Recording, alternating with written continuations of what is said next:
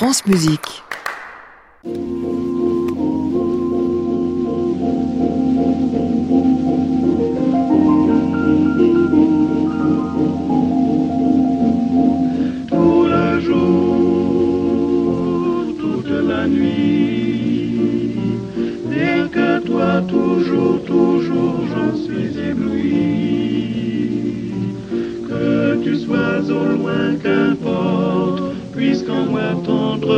Je t'emporte, oh mon amour, nuit et jour.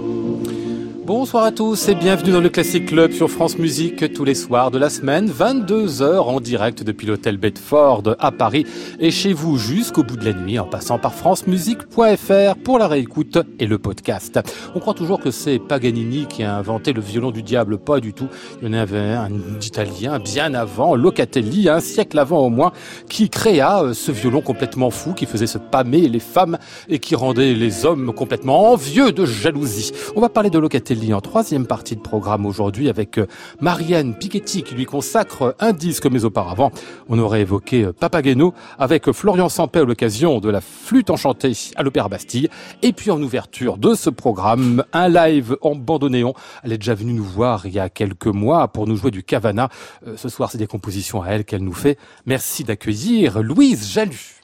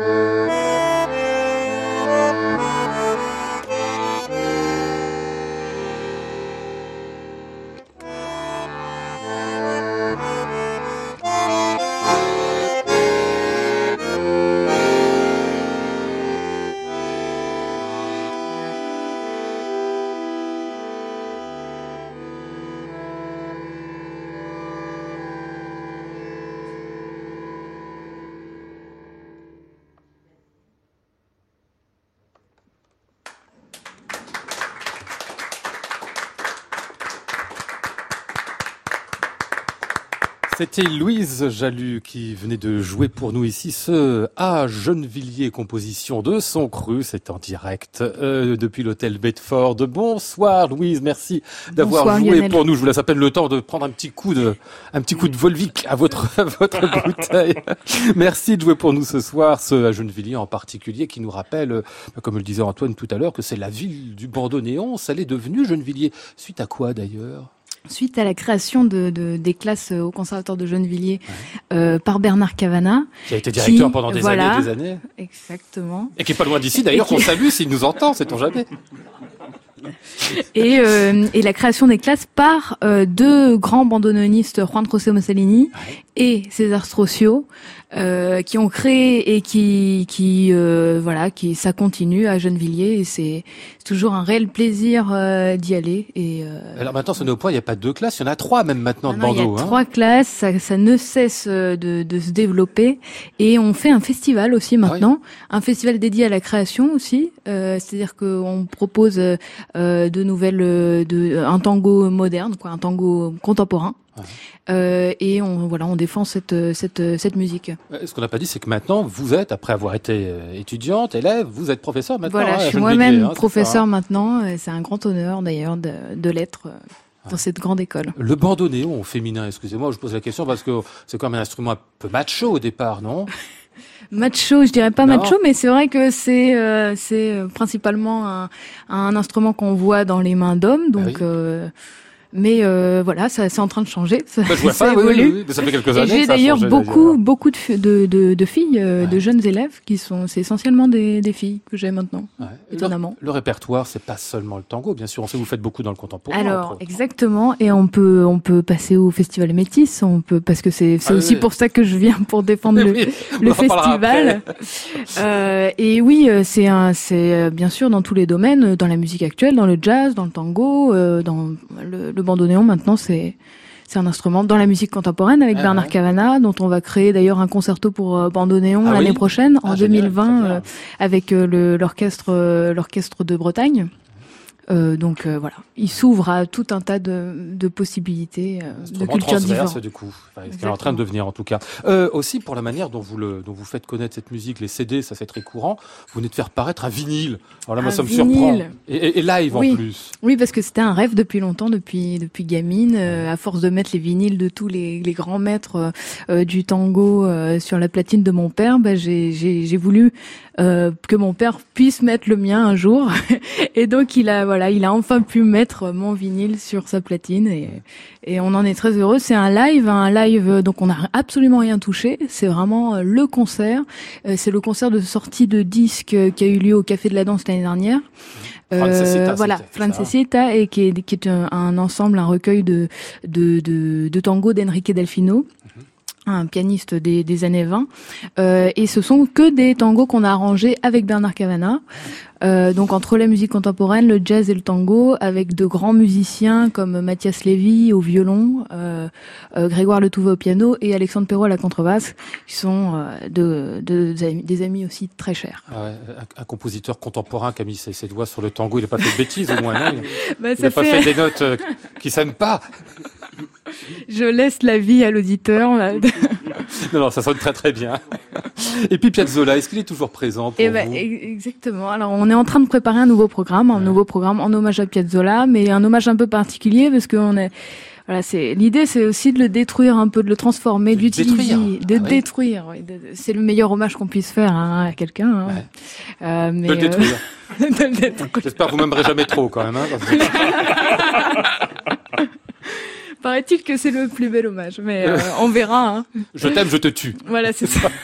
mais pourquoi Comment le détruire surtout? Eh ben, en utilisant, oui, la matière et puis en le, en lui apportant euh, d'autres choses, que ce soit de la musique contemporaine, mais du jazz, parce que ce sont trois grands musiciens de jazz. Donc voilà, on va prendre cette matière, on va, on va en faire quelque chose à nous, et, euh, et j'espère pouvoir le présenter la prochaine fois ah bah, dans une future émission. Bah, je pense bien, je vous le promets. Allez, je vous laisse retourner à votre euh, Bordeaux-Néon. Je salue juste mes deux autres invités qui sont déjà euh, avec nous, Florian Sampé Marianne Piketty. Bonsoir à tous les deux.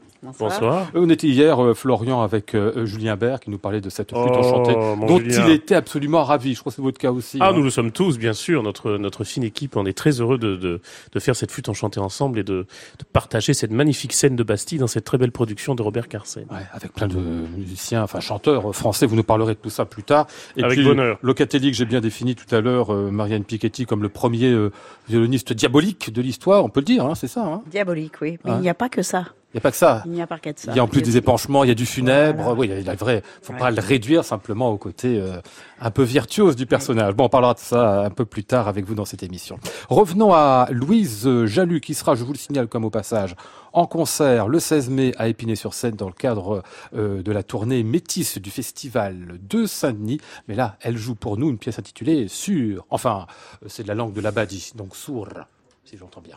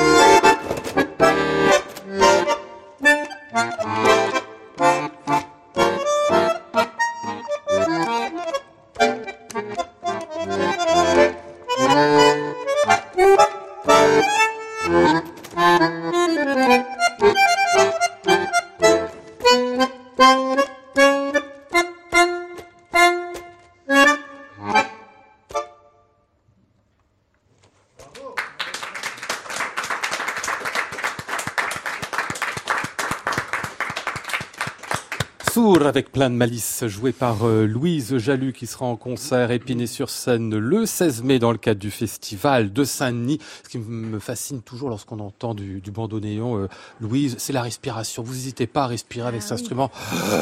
S'il y a besoin de faire respirer le truc, hein, euh, parce qu'il faut, on y va, il n'y a pas de problème, ah on ne le fait pas passer. On l'utilise même le souffle, ben hein, comme rythmiquement, on peut l'utiliser. c'est comme un archet en fait. C'est, eh des fois, on fait des, des, des, des sons un peu, euh, voilà, euh, avec l'archet bien écrasé. Bah voilà, c'est ce qu'on fait. C'est ce qu'on n'hésite pas. ça, ça, donne envie, hein, Florian Sampé, parce que le chanteur, il doit toujours faire oublier qu'il respire. Quand il respire trop fort, même parfois, il est arrivé que j'entende qu'on le reprochait à des chanteurs sur des disques. Il faut bien respirer. Il faut pas que ça se voit exactement. Il faut pas que la respiration soit trop sonore, surtout sur un disque. Et euh, c'est pour ça que je, je prends, j'ai pris beaucoup de plaisir à, à écouter, euh, à écouter ces, ces, ces, ces, morceaux parce que enfin de la, de la respiration sonore. Parce que la respiration, elle est omniprésente dans l'écriture musicale et dans l'exécution musicale, mais enfin une respiration qui, qui prend toute sa place. Mmh, qu'on n'hésite pas à faire. Et puis les bruits de l'instrument. ah oui, ça, hein. Ah, mais rien c'est vrai.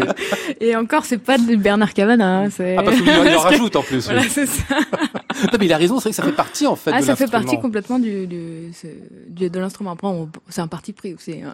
Oui, oui. Non, mais ça, ça dit aussi bien, Marianne, vous, c'est vrai qu'au violon, finalement, c'est la même chose que au On demande une certaine forme de pureté. On doit faire oublier la matière. Donc, on ne doit pas avoir de bruit parasitaire. On les, on les évite au violon classique. Mais euh, si, quand même, je pense que d'aller dans la matière, ça m'a beaucoup plu d'ailleurs. Et euh, cette matière osée, mais en fait, euh, quand il y a. Une fois qu'on a passé l'esthétique, Ouais. bon, on peut aller dans, un peu au-delà et on reste quand même dans, une, dans ce qu'on veut dire. Donc je pense que ouais, c'est très très beau. Un instrument qui a du corps, à tous les sens du terme. Euh, ce concert, qu'est-ce que vous y ferez? Tiens, le concert d'Épinay-sur-Seine. le- Et, eh bien, le 16 mai, Louise. je représente euh, au sein du festival euh, euh, le bandoneon, c'est-à-dire Ah. le cousin de l'accordéon, parce que c'est un festival euh, euh, métissé, comme son nom l'indique, et c'est euh, cette année un- un- une édition dédiée à l'accordéon. Mhm. Et euh, donc on voit, on peut voir Vincent Perani évidemment, euh, il y a Fiona Mombay aussi avec euh, Pierre Cussac, euh, il y a euh, Fanny Vicens euh, plus dans le côté musique contemporaine avec Lola Malik, il y a voilà, il y a tous ces gens-là que, que j'aime beaucoup et c'est toute une famille qui se regroupe donc autour de l'accordéon. Et moi, je représente, on va dire, le cousin. Euh, c'est le vilain petit, petit canard de la bande, voilà. Euh, et c'est le 16 mai euh, à Épinay-sur-Seine. Euh, avec le quartet, le quartet dont que j'ai que j'ai cité auparavant, et on fait donc voilà ce beau répertoire sur lequel on a collaboré avec Bernard. Mhm. Avec Bernard, donc, il y aura un petit peu de piazzolla au milieu, non Pas là-dedans. Exactement. Il y Ah, aura si, quelques oui. thèmes inédits, mais voilà, pas ça- encore annoncés. Ce sera dans le cadre du festival Métis du festival de Saint-Denis. Le festival de Saint-Denis qui se déroulera, je vous le signale au passage, du 3 juin au 3 juillet. Votre concert à vous, euh, Louise Jalut, le 16 mai à Épinay-sur-Seine. Classic Club, Lionel Esparza, France Musique. Bon, on a entendu euh, plein de belles musiques en live, on va en entendre plein de belles musiques en disque. Les pêcheurs de perles, avec la voix, il est à côté de moi, de Florian Sampé.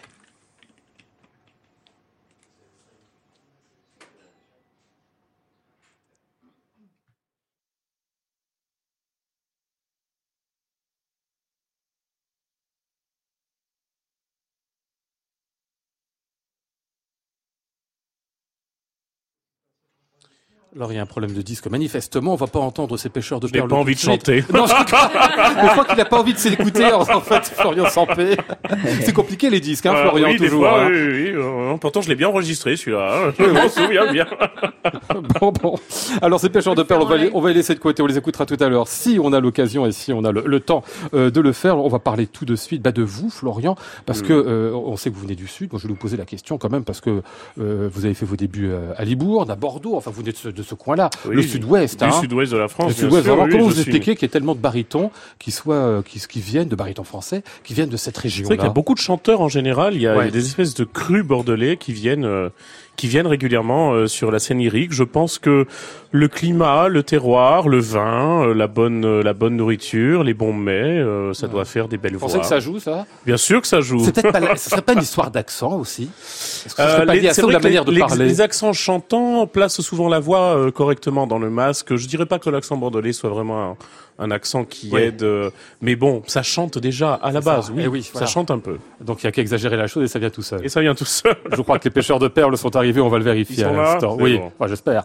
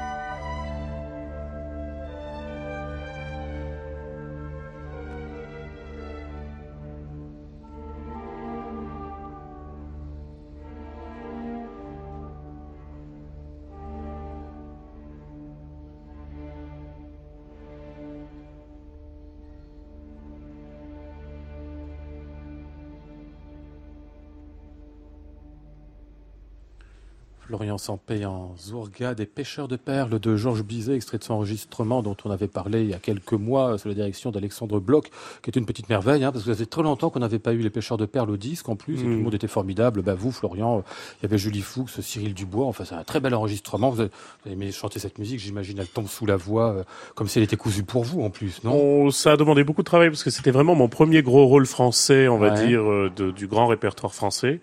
Mais euh, entouré d'une équipe comme ça, et puis travailler avec Alexandre, c'est un bonheur absolu. Euh, L'Orchestre national de Lille était, était, phénoménal. On est très heureux de cet enregistrement. On a gagné beaucoup de prix. Mmh. Les critiques ont été dithyrambiques. Donc euh, voilà, on est content de laisser cette petite trace ouais. euh, de cette jeune, de nous, la jeune génération de chanteurs français, montrer que voilà, euh, peut-être que dans quelques générations, on, comme nous, nous prenons des des, euh, des références, eh bien, sans, ce, ce, disque en sera une aussi. Ah ouais, parce qu'il y a une génération comme de chanteurs qui viennent pas tous du Sud-Ouest, mais qui peuvent en être ici aussi au moins en partie, euh, qui se retrouvent d'ailleurs sur les planches de l'Opéra Bastille pour cette flûte enchantée. Parce que là, c'est une distribution, on le disait déjà hier avec euh, avec Julien Bert, qui est vraiment, enfin, quasi intégralement euh, française et des On va dire francophone. Ça, oui, hein. oui, oui, on a des Belges, on a des Canadiens, on a des, mais tout le monde parle français et on est et, et on forme une équipe euh, formidable. Et donc, bien sûr, on ne parle pas un seul mot de français sur scène puisque tout est oui. en allemand. Oui texte parlé compris. Mais euh, nous sommes vraiment, vraiment très heureux. Et moi, je suis très heureux de retrouver cette production de Robert Carsen que j'avais joué il y a deux ans euh, à l'Opéra Bastille et puis de retrouver Papageno avec lequel j'ai commencé mmh. et euh, qui est un rôle que, que j'adore, qui est un rôle de cœur comme le barbier. Ouais, qui était votre rôle de début en fait sur les planches, à Mon Bordeaux d'ailleurs en 2010. À l'Opéra hein. de Bordeaux, j'étais encore étudiant en conservatoire quand la direction m'a proposé deux représentations de la flûte enchantée ouais. en co-distribution au, au, Grand Théâtre et j'avais à peine 21 ans. Et vous, vous voyiez déjà euh, chanteur à l'époque? J'ai commencé à me voir, à voir un peu l'avenir. Le, le, oui, à partir de Papageno, je me suis dit bon, j'ai fait des débuts professionnels à, à, à, un âge où normalement on finit sa formation, où on entre dans des écoles euh, supérieures. Et donc je me suis dit bon, il y a peut-être effectivement quelque chose pour moi. Euh, dans ce chemin-là. Et puis j'ai travaillé avec énormément de passion, énormément de, surtout là pour la flûte enchantée, je parlais pas un seul mot d'allemand, donc ouais. ça a été un grand travail pour moi. Et, euh, et donc. Euh... Vous connaissiez pas la scène non plus.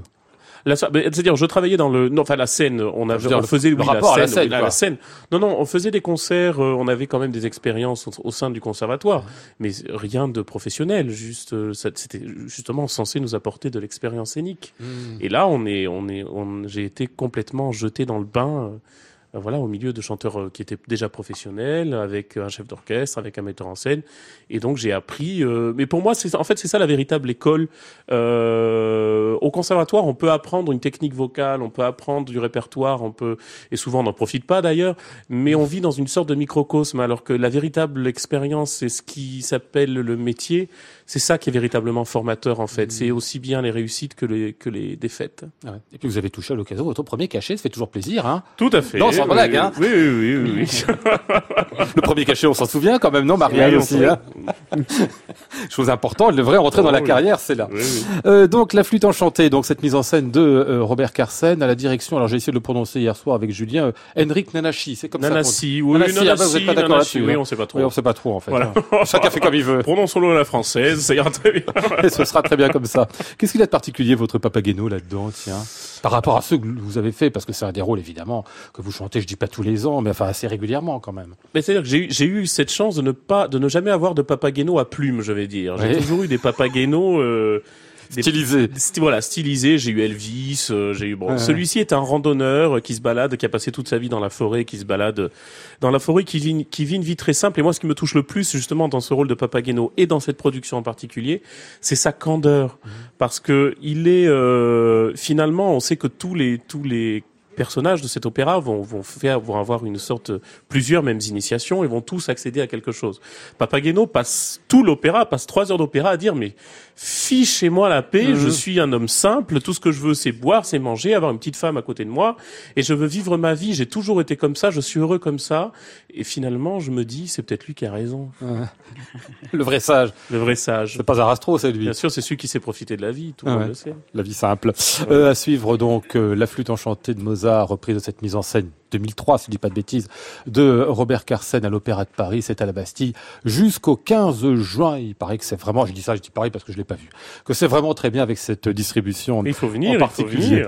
Allez, votre dernier, enfin l'un de vos derniers disques, c'est pour euh, Naïs de Jean-Philippe Rameau, qu'on va entendre à l'instant, euh, c'est Florian Sampé.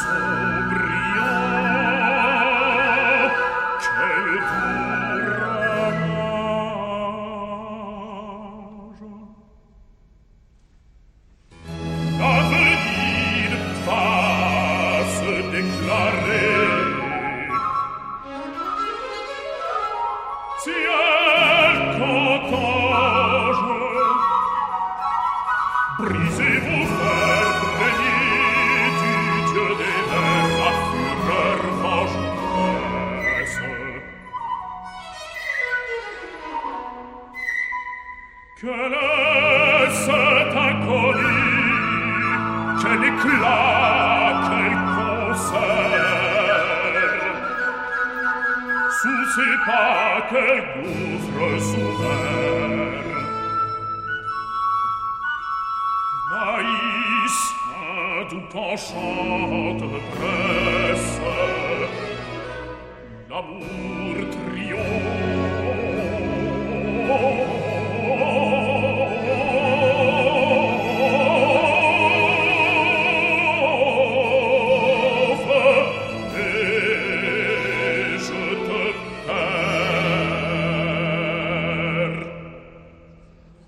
des oiseaux dans Naïs de Jean-Philippe Rameau, György Vachegui qui dirigeait euh, ici sur ce disque paru euh, il y a peu et la voix de Florian Sampé qu'on entendait là. C'est un chef euh, hongrois, Vachegui, très bien, vous avez adoré travailler avec lui. Hein, J'ai vraiment aimé travailler avec lui, un véritable passionné de ce répertoire baroque français et, euh, et euh, je suis arrivé avec les armes que j'avais fait, enfin avec les armes, avec les connaissances que je m'étais forgé avec Raphaël Pichon Ah et oui. ça a été, euh, je me rappelle, une expérience merveilleuse d'avoir enregistré ce ce disque avec euh, Chantal Santon, notamment Thomas Dollier et on a été, euh, c'était une très belle expérience. J'étais très heureux euh, d'avoir gravé ce ce, ce rôle. Je fais Jupiter dans le dans, Ah oui, dans, oui, oui. dans le dans le prologue et puis euh, et puis euh, qui est un qui est un mage un peu fou euh, qui sort de sa grotte et qui chante Mm. cet air, cette invocation aux oiseaux.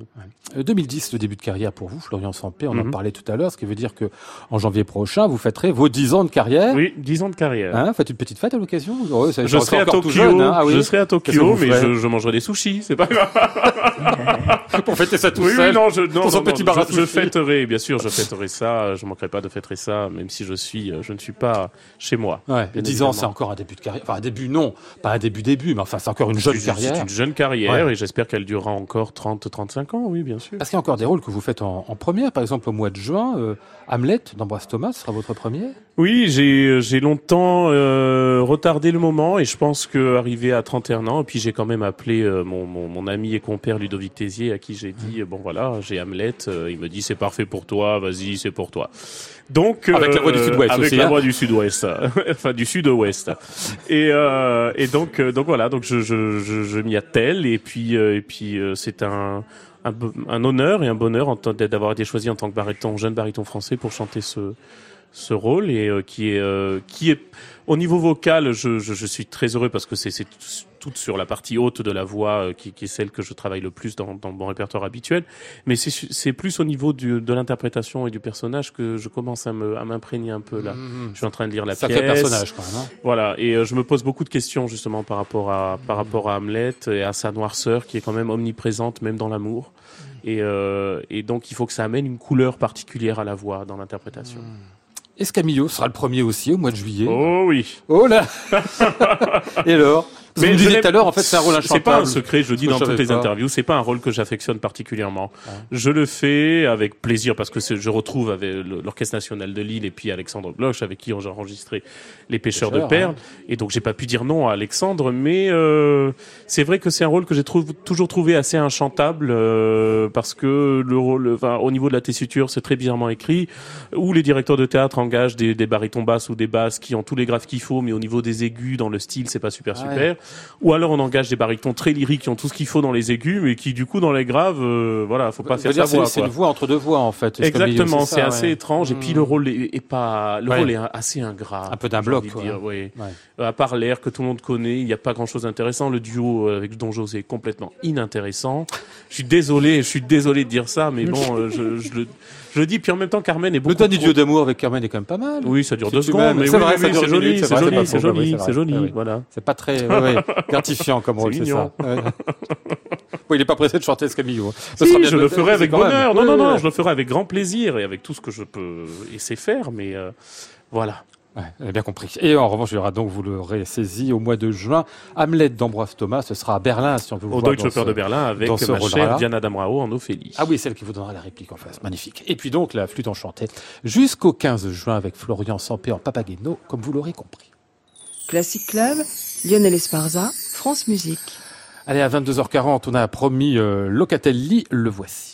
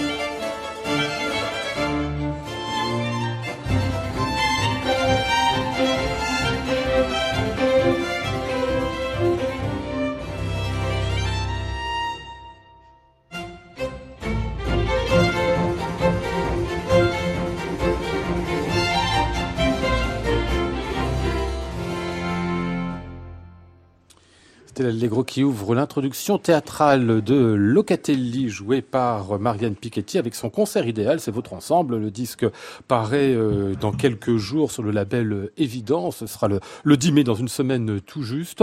Un disque entier consacré à Locatelli, puis une mise en perspective. On en parlera un peu plus tard. Mais racontez-nous un peu ce, ce compositeur, Marianne, quand même, qui est une sorte de point assez fondamental dans le violon qu'on ignore parfois un peu, parce qu'il y a évidemment juste avant lui euh, Vivaldi, Corelli, qui sont d'une certaine manière un peu ses maîtres ou ses modèles, mais il y a lui qui crée vraiment une sorte d'exubérance au violon, qu'il est le premier finalement à, à mettre sur la scène. Alors Locatelli, oui, c'est une ouverture en fait, et euh, que moi je connaissais par les caprices, et je dois dire, pour rebondir, pour être très franche, c'est pas, c'était pas des œuvres que j'affectionnais particulièrement, parce mmh. que bon, il y avait une recherche. Et euh, ce qui m'a plu dans la musique de Locatelli, celle que j'ai choisie, en tout cas qu'on a choisie, c'est euh, l'humour, la truculence des ouais. mouvements rapides et la beauté des mouvements lents. Mmh. Que on n'a pas imagi on n'imagine pas de Locatelli. Et euh, bien sûr, il y a la plainte d'Ariane, mais il n'y a pas que la plainte d'Ariane. Il y a mouvement lent de l'opus 4 numéro 7 qu'on a enregistré, euh, lutte mineure, l'opus 1 numéro, euh, numéro 11. Vraiment des, des mouvements lents qui sont merveilleux. Oui, là, vous êtes en train de me dire qu'il faut changer l'idée qu'on se fait du compositeur. Mais déjà, expliquons l'idée à la base que tout le monde la connaît pas non plus. C'est vrai que c'était quelqu'un qui avait auprès du public du XVIIIe siècle une sorte de statut de personnage complètement, complètement fou. Oui, absolument. Il ouvrait euh, sur Paganini et alors on dit qu'effectivement il faisait pâmer euh, euh, les femmes et, et, euh, et donc il, il, avait cette recherche de, de, de, un jeu un peu diabolique. Ouais, c'est ça. Voilà. Et on l'assimilait très facilement au diable aussi déjà en, en, son temps. Mais c'est qui semble une idée romantique finalement. Donc euh, comme quoi les choses naissent parfois un petit peu avant que ce qu'on imaginait. Et ce que vous, vous cherchez à nous montrer, Marianne Piketty, on l'aura bien compris euh, dans ce disque, c'est qu'il y a d'autres visages à, à Locatelli, des visages mm. plus, euh, on va dire plus calmes par certains aspects, plus, enfin bien composés aussi en plus. Mm. Hein. C'est quelqu'un dont on sent qu'il a une plume. Absolument, harmoniquement très recherché, parfois euh, des, des, des, tournants un peu, enfin, qui font son style ouais. euh, au niveau de la harmonique. Mais euh, voilà, très très bien écrit. Euh, beaucoup d'imagination et puis bon nous ce qu'on a cherché c'est vrai que son tube c'est la plainte d'Ariane ouais. et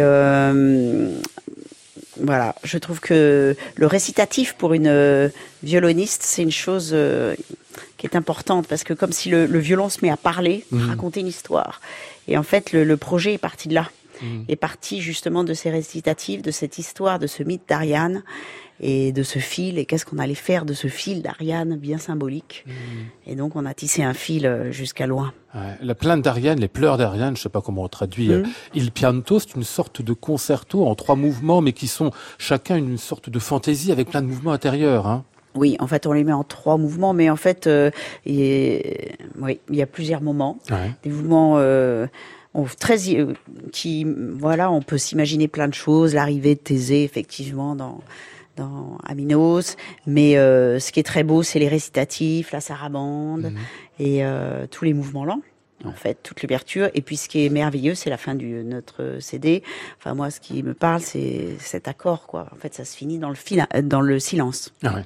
Euh, souvent, la musique se termine dans le silence. En plus. Oui, mais celui-là, oui. vous verrez. Euh, particulièrement. Il, particulièrement. Il y a quand même, il pose les silences. Il faut, pour trouver le sens de ces silences, euh, c'est particulier. Ah ouais. On va écouter ici bah, le premier mouvement, la fin, où il y a aussi quelques beaux moments euh, d'épanchement. C'est donc euh, Il pianto d'Ariana par euh, le concert idéal.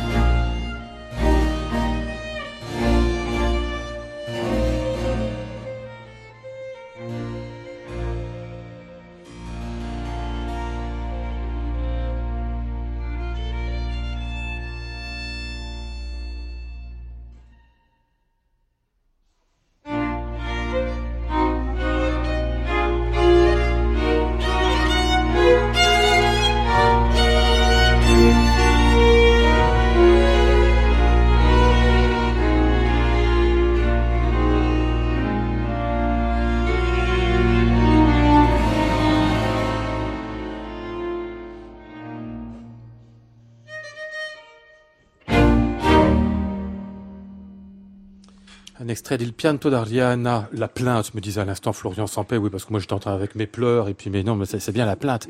Euh, de Locatelli, euh, extrait de ce disque intitulé Le fil d'Ariane, Marianne Piketty avec le concert idéal, ça paraîtra dans quelques jours sur le label euh, Évidence. Euh, alors il faut dire, déjà sur ce qu'on vient d'entendre, Marianne Piketty, enfin, c'est une musique qui en effet, sur trois minutes, on passe par des états d'âme incroyablement différents. Hein. C'est pas seulement du changement de tempo, hein, c'est des caractères, c'est des musiques qui changent.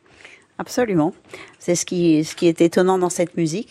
C'est euh, tout le potentiel et toute l'expressivité, la créativité. Et Enfin, moi, je me suis sentie, c'est pour ça qu'on est allé vers ce, on est allé vers ce compositeur. C'est une, grande créativité, mmh. justement aussi parce que c'est peut-être moins joué que d'autres compositeurs euh, dont on peut penser euh, du XVIIIe siècle. Ah ouais, donc il reste beaucoup à inventer en, en jouant cette musique en plus. Hein. Et puis on a inventé aussi en demandant à un compositeur, Alex Nantes, mmh. euh, si je prononce correctement son nom, euh, qui a écrit lui des sortes d'interstices, si j'ose dire, enfin des pièces qui font lien entre celles de Locatelli. Alors l'idée, c'était ce, ce, lien, ce fil que l'on allait tendre notamment entre un univers contemporain et l'univers de Locatelli. Et euh, Alex Nantes, donc c'est un compositeur italo-argentin, et euh, tout à fait extraordinaire. Pareil, une grande, euh, une grande science de l'écriture, donc une grande maîtrise de l'écriture, c'est important, harmonique, une très belle contrepoint, grande sens du contrepoint, et qui ose plonger pour en ressortir grandi en fait. Donc il a osé plonger complètement dans l'univers de Locatelli. Il a joué ce jeu-là, puisqu'on lui a demandé, en fait, on a, on a créé un déroulé euh, dramatique avec toutes les œuvres de, de Locatelli, et on, on, lui a, voilà, on lui a demandé. L'idée, c'était qu'il vraiment qu'il fasse, qu'il s'intègre, et, euh, et il a joué le jeu. Et on a travaillé pendant un an, en fait, sur ces sur ces créations. On est, c'est beaucoup d'aller-retour. D'aller-retour. Mmh pour euh, bah, à la fois ce qui est extraordinaire dans sa musique, c'est que euh, il est pleinement lui.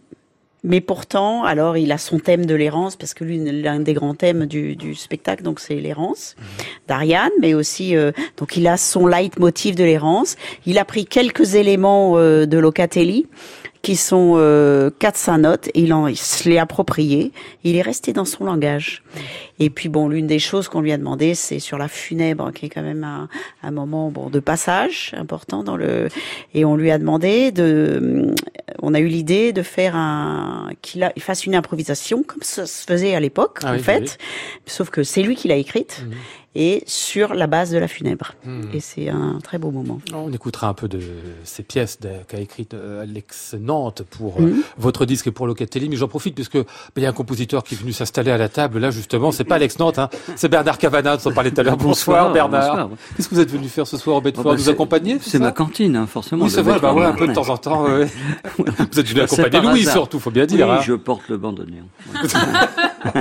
vous êtes porteur d'instruments. je suis porteur, oui. Ah oui, c'est ça, c'est ça, compositeur, c'est un type qui porte les instruments. On est obligé de porter. Oui. C'est vrai. porter, oui. Ça fait partie du métier. Oui. Parce qu'en fait, vous êtes soumis aux instrumentistes, c'est eux qui font ce qu'ils veulent. On est hein. complètement soumis. Ah, insoumis ou soumis ah, On est soumis. Oui, oui c'est ça. Oui, on est assujetti. Ouais.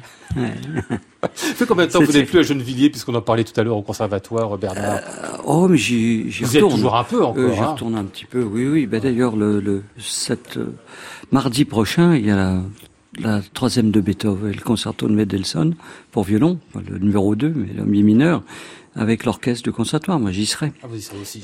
ah, vous y serez aussi. Non, non, je vous. C'est dirigé par Michel Posementer avec des élèves de Manuel Solons, ah ouais. qui est professeur de violon au conservatoire et qui est aussi assistant de, de Madame Piketty. Ah oui, mais Marianne que vous connaissez, en plus vous étiez en terrain oui, bien sûr, ce soir, hein, parce qu'elle a fait des pièces. Vous avez fait des pièces avec accordéon d'ailleurs, je crois, Marianne, c'est ça. Hein avec Pascal, Pascal avec Pascal. Voilà. Et je suis une. Euh, souvent mes élèves jouent fauve. Encore. Ah oui, il y en a beaucoup. Ça donc. Euh... Beaucoup, ouais. Vous êtes une quoi, pardon Je vois pas. Vous dites une adepte de, de, de, de, Bernard. Ah oui, d'accord. Oui, oui c'est une pièce pour euh, violon seul que j'ai écrite oui. il y a plus de 20 ans. Oui. Et qui, qui circule beaucoup. Oui. Et qui s'appelle Notamment à Lyon. Ah oui, d'accord.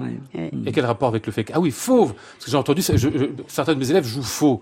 Ah non, c'était fauve. J'ai entendu la même chose. Fauve aussi, bah, c'est pas moi. Ah bon, mais bon. Euh... oui, bah, ah non, s'il y en a juste certains au violon, ça va. Voilà. Fauve, oui, la fameuse pièce de Bernard, c'est ça, ça y est, nous y sommes. Bon, bon, on va écouter cette euh, fameuse pièce euh, d'Alex Nantes. Enfin, il y en a plusieurs dans le disque hein, qui font lien entre ces différents euh, mouvements et sonates de Locatelli. Donc, Marianne Piketty et son concert idéal.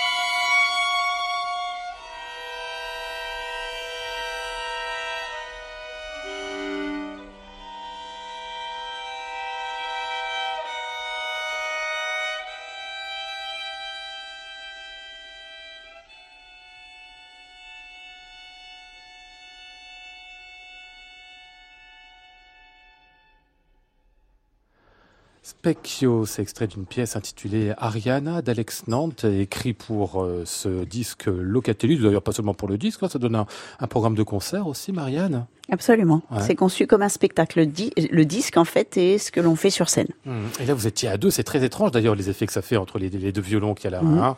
C'est un miroir. Un miroir Ah oui, d'accord. Donc chacun fait en fait l'inverse de ce que fait l'autre. Euh, c'est un peu plus compliqué. Ah en plus, sur scène, on, est de dos, donc c'est intéressant. Le concert idéal, c'est donc votre ensemble. Il est tout nouveau, hein Oui. Enfin, tout nouveau. Oui, c'est un jeune ensemble. C'est la première fois que je vois au disque, en tout cas. Oui, c'est vrai, c'est notre premier disque. On a, on a fait en fait un livre-disque sur euh, notre autre spectacle qui est Vivaldi Piazzolla mais c'est notre premier CD et on est très content. Et donc ça paraîtra dans quelques jours chez Évidence. On ira l'acheter bien sûr Bernard, non seulement parce que parce que Marianne est une amie, mais en plus parce que Locatelli vous aimez bien vous hein? Bien sûr, je vais acheter, oui. Ah oui, oui, bien sûr. il me disait qu'il adorait Locatelli parce qu'il a tout inventé du vieux. C'est le, spectacle, donc les, On en fait une grande partie par cœur, oui. Une grande partie par cœur, oui. C'est-à-dire que oui, oui, même quand vous leur imposez pas des choses impossibles aux musiciens, ils se les imposent eux-mêmes. Vous voyez comment c'est C'est mis en espace et mis en lumière. Alors on rappellera quelques dates de concert pour Marianne Piketty le 4 mai, c'est-à-dire dans deux jours à la scène musicale à Paris. Ce sera dans le cadre de Musicorin, un programme entre Vivaldi et Piazzolla. Vous serez le 13 mai au théâtre Duran-Lag à Paris pour présenter le disque Locatelli en question. Et puis on vous retrouvera encore le 14 mai au théâtre de Beaune pour reprendre Vivaldi Piazzolla, qui est un duo qui fonctionne fort bien. Et puis une dernière fois, donc Florian Sampé en Papageno, c'est pour la flûte enchantée de Mozart à l'Opéra Bastille jusqu'au 15 juin et le prochain prochain concert de Louise Jalu avec un musicien qu'on n'a pas nommé qui était Alors en fait, le musicien que je voulais nommer, c'est Félicien Brut qui ouvre le ah, festival. l'accordéoniste qui est magnifique. Bah oui, bah, il, était ici il n'y a pas trois semaines. Exactement, et qui va ouvrir avec du là d'ailleurs, le festival Métis. Le Métis du festival de Saint-Denis. Merci à tous les trois, à tous les quatre de votre visite. Merci.